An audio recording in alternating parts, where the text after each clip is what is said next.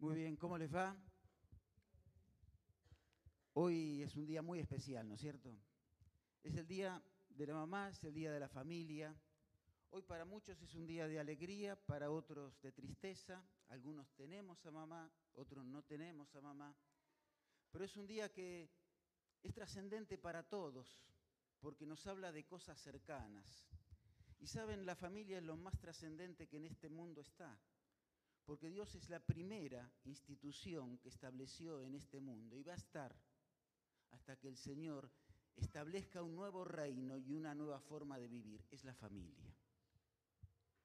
Por eso la familia es un compromiso delante de Dios que puso al hombre y a la mujer. Es un compromiso que puso delante de un hombre y de una mujer, pero es un compromiso que puso delante de la sociedad, porque es el eslabón que construye a las personas.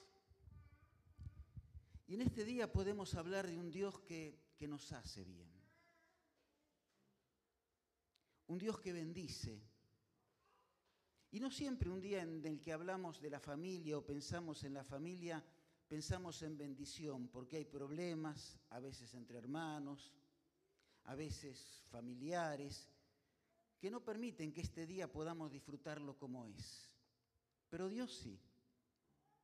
Y dice, mira el Salmo 13, el versículo 5 que tenés en pantalla, que vos y yo podemos, cualquiera sea la situación en que estás viviendo, disfrutar del Dios que tenés. Porque ese Dios derramó su misericordia. Y quiere Dios que en este día vos y yo podamos decir, yo puedo confiar en vos, Dios. Puedo confiar en la misericordia que tenés y puedo alegrarme en mi vida por lo que vos me das. Por eso el salmista podía decir, cantaré a Jehová porque me ha hecho bien. Y no es fácil decir que nos hace bien, porque los argentinos somos una sociedad, no sé si todo el mundo, yo conozco argentinos, conozco gente de otros lados, pero no tanto. No somos gente feliz, nos va bien las cosas y siempre lo único que encontramos es lo que está mal. Miramos un montón de cosas que están bien, pero siempre apuntamos y señalamos hacia los que está mal. No será así con ustedes, ¿no? No, ¿no? Miren, hay gente que vive así. Ninguno de acá, ¿eh? Yo no saqué fotos de la iglesia. Pero hay gente que vive siempre así. Chinchuda, es una palabra no muy técnica, pero bueno, chinchudos, ¿eh? gruñones, ¿Eh? Yo en los intervalos salgo corriendo de un lado para otro porque las cosas nos superan y estamos así. Hay otros que viven así, sin mirar nada, sin quejarse en nada, sufriendo todo, resistiendo todo. Y hoy tenemos que juntarnos. ¿Y cómo estás vos? ¿Dentro de los gruñones o dentro de los silenciosos que sufren cuando nos sentamos en una mesa de, amigos? Mira, te voy a mencionar algunos textos, te los voy a poner nada más.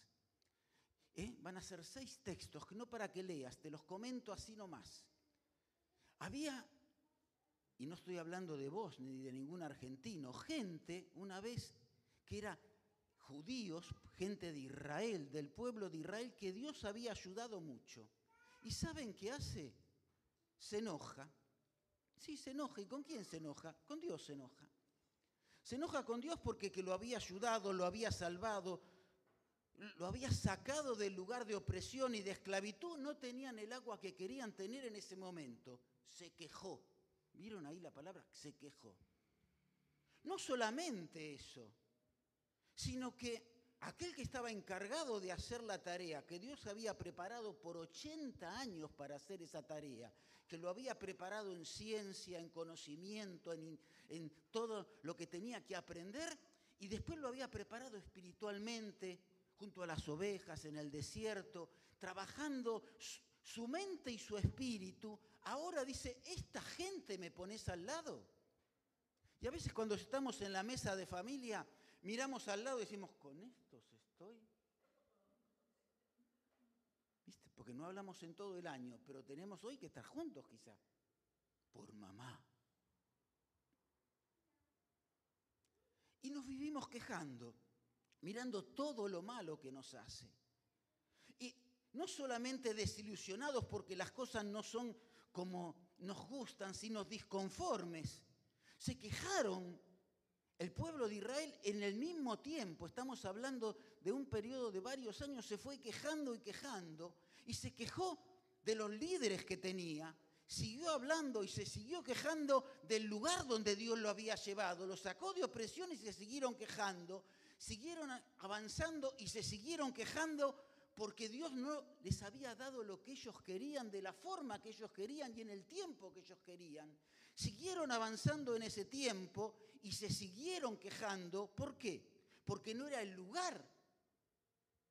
Tenían que estar en el desierto. Era por culpa de ellos, que se habían equivocado por falta de fe.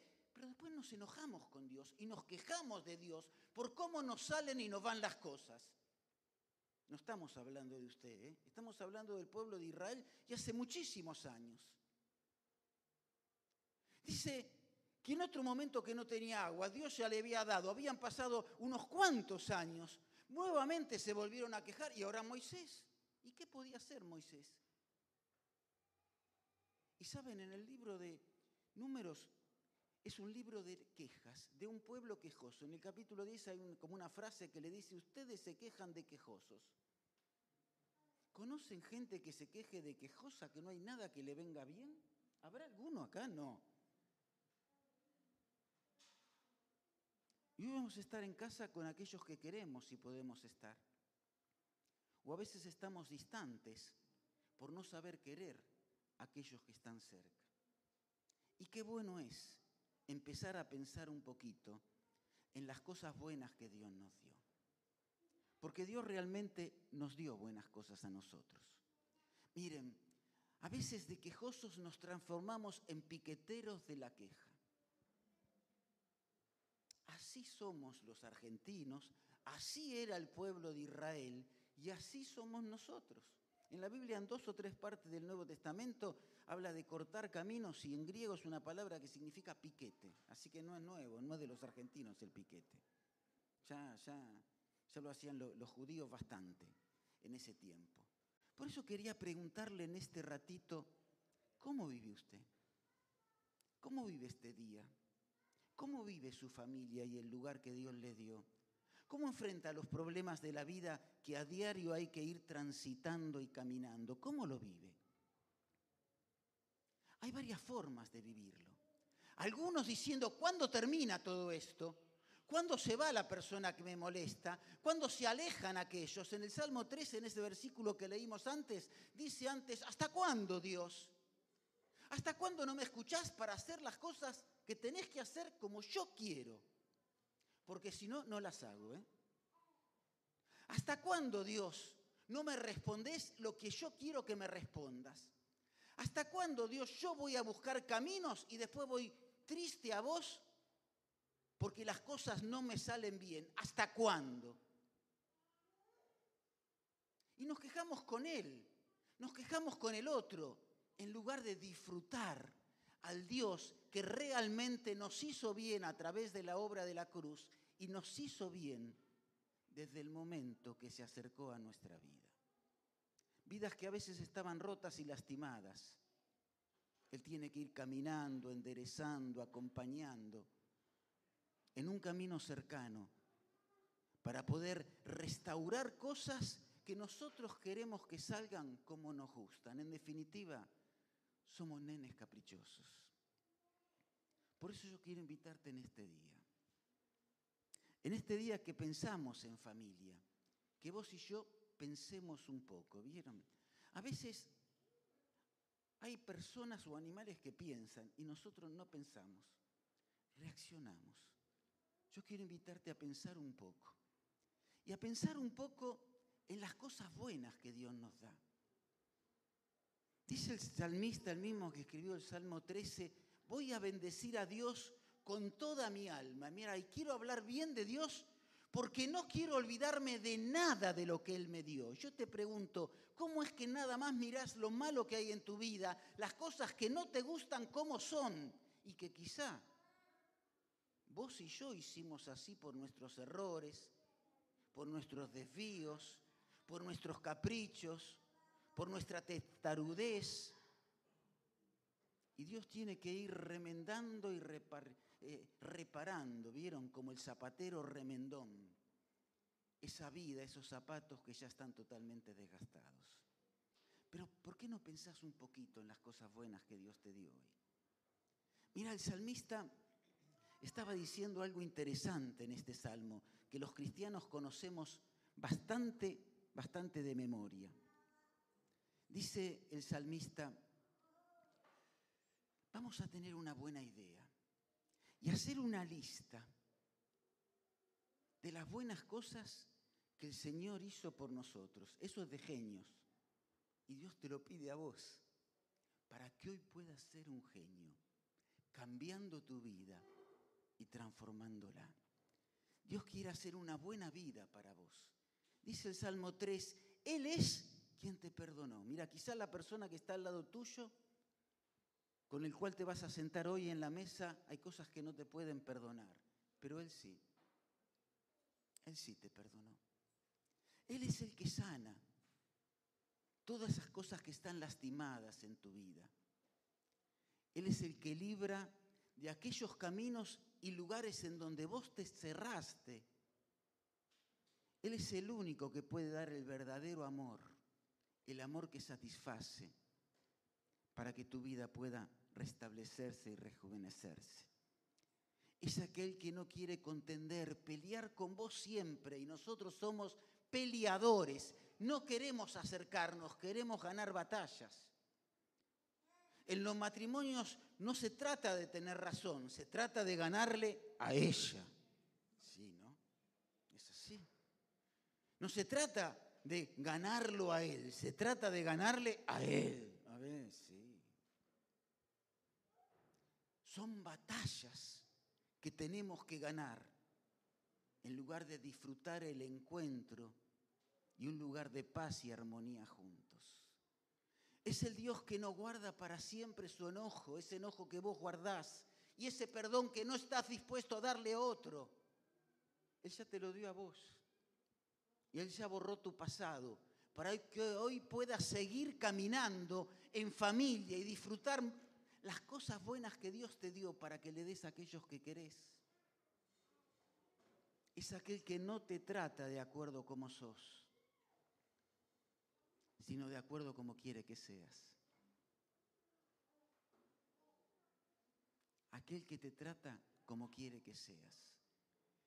Es aquel que no te paga según lo que vos haces, sino te paga de acuerdo a lo que quiere que vos alcances. Este es un Dios grande. Y estos son beneficios que tenemos. Por eso dice el mismo salmista, como está lejos el oriente del occidente, así Él alejó todo lo que puede lastimarte de tu vida muy lejos, para que hoy puedas tomar lo bueno y disfrutar lo bueno de aquellos que quizás ahora están al lado tuyo.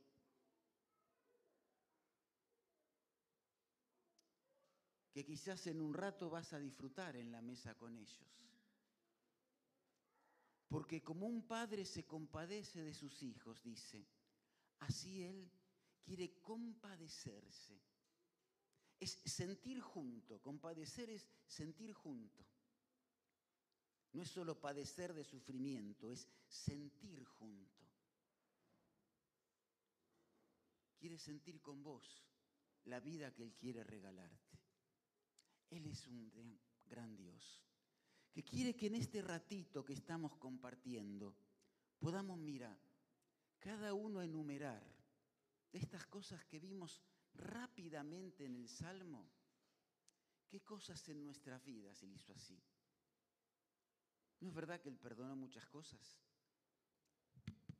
A veces no nos perdonan los que están al lado y queremos que nos perdonen. Yo te pregunto, ¿vos lo perdonaste ya aquel que está al lado tuyo? No lo perdono porque no me perdona. Dios te perdonó, aunque vos no perdonaste muchas veces a otros. No, no, hoy estoy encerrado en este lugar por lo que él o ella me hizo. Sin embargo, Dios te libró, pese a que le hiciste muchas cosas. ¿Cómo voy a darle algo que no me da? Sin embargo, Dios te dio amor. Cuando aún vos que sos cristiano hoy quizás se los das hoy con migajas, a cuentagotas y un ratito cuando estás en la iglesia y quizás en algún momento en la semana que te acordás, que te acordás.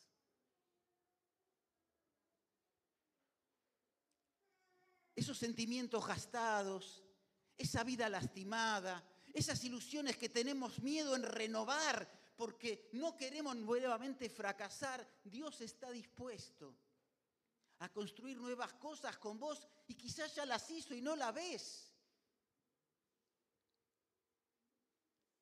quizás te están esperando. ¿No es cierto que es el momento de acordarnos de los beneficios de Dios?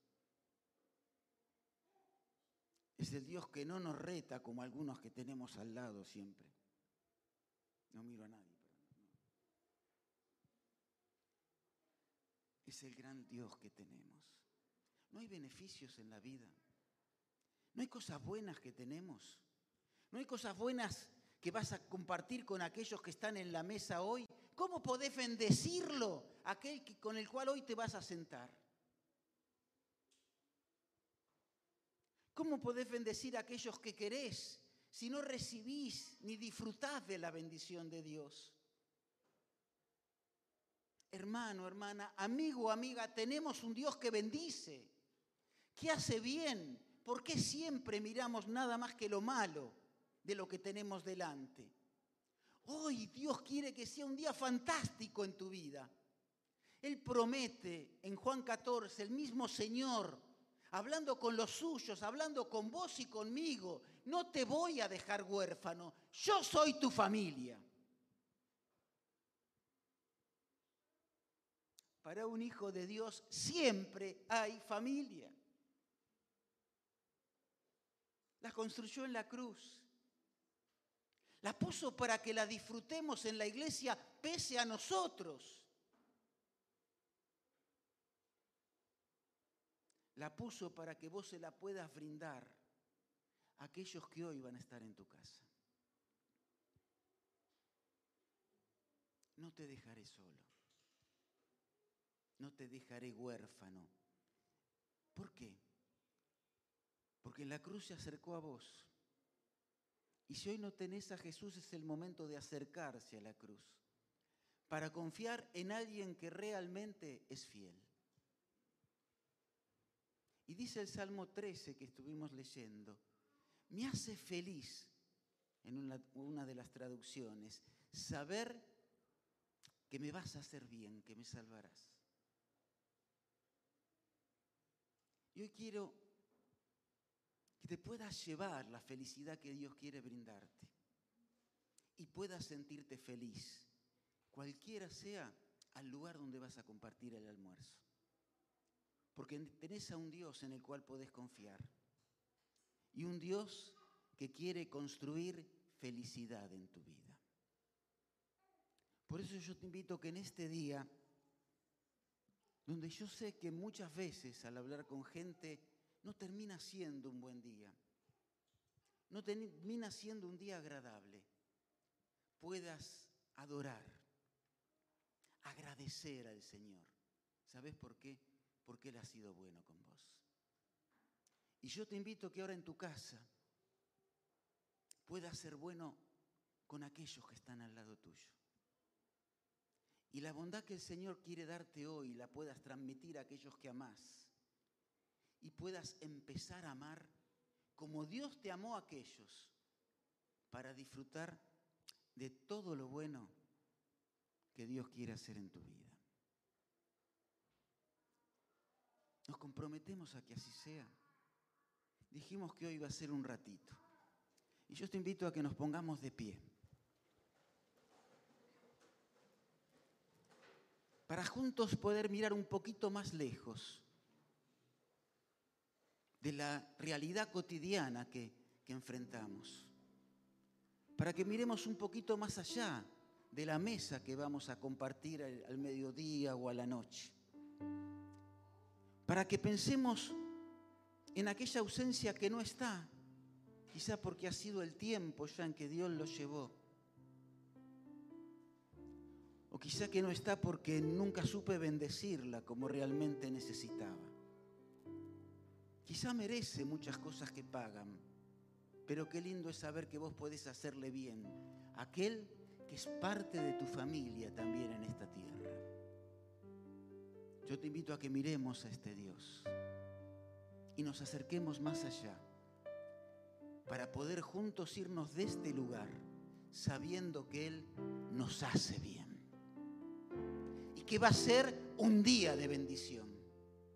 Por lo tanto, cerremos nuestros ojos y cada uno de nosotros agradezcamos a este Dios por las cosas buenas que Él hizo, no general, eso que vos sabés y que quizás no le diste gracias ahora. Agradecerle al Señor por la capacidad que te da hoy para ir a darle un beso a aquel que quizás ha sido hostil con vos. Agradecerle a Dios quizá el poder perdonar. Pedirle la capacidad y agradecerle porque te perdonó. Habla con Él y cerramos con una oración.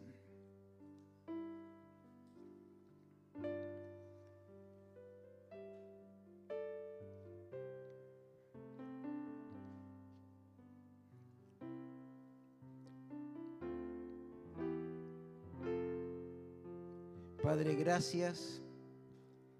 Gracias porque me haces bien, Señor. Porque es el único lugar donde puedo recurrir sabiendo que algo voy a encontrar para este día, para este momento de mi vida. Gracias, Señor, porque en la cruz nos diste lo que necesitábamos, el perdón que no sé dar todavía. Ayúdame a darlo Gracias Señor porque en la cruz me llenaste de beneficios. Abrime los ojos para que pueda verlos. Abrime el corazón para que pueda abrazarlos y guardarlos muy dentro mío. Abrime las manos, Señor, para que pueda dárselas esa bendición a aquellos que hoy me van a rodear, aquellos que están en mi mesa aquellos que quiero y no puedo decirle que los quiero por rencores, broncas, tristezas, heridas. Señor, enséñame a amar, a ser diferente, porque quiero disfrutar los beneficios de poder conocerte. Bendice a cada uno de los que estamos hoy acá. Bendice nuestro hogar, nuestra familia y que tu propósito hoy se manifieste en la vida de cada uno de nosotros. Que tu presencia, Padre, pueda ser vista, porque salte de nuestra vida, porque desborde nuestro corazón, para que aprendamos a amar, en primer lugar a vos y así aquellos, aquellos que son familia. Pedimos esto en el nombre de Jesús. Amén.